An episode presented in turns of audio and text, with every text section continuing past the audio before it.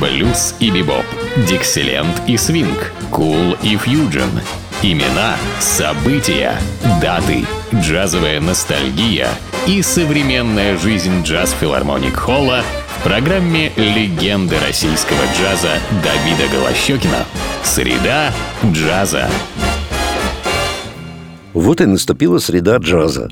Так называется моя программа, которая выходит по средам. Ну и в этой среде как раз о которой я и рассказываю, среде, заполненной замечательными джазовыми музыкантами. Сегодня в этой среде мы будем слушать альбом, записанный замечательным трубачом. Его имя Арт Фармер.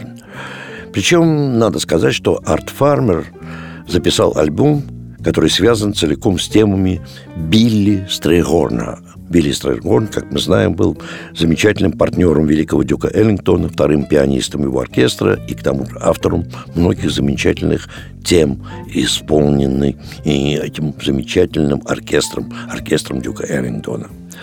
Первой прозвучит композиция, естественно, Билли Стрейгорна, которую он назвал «Исфахан».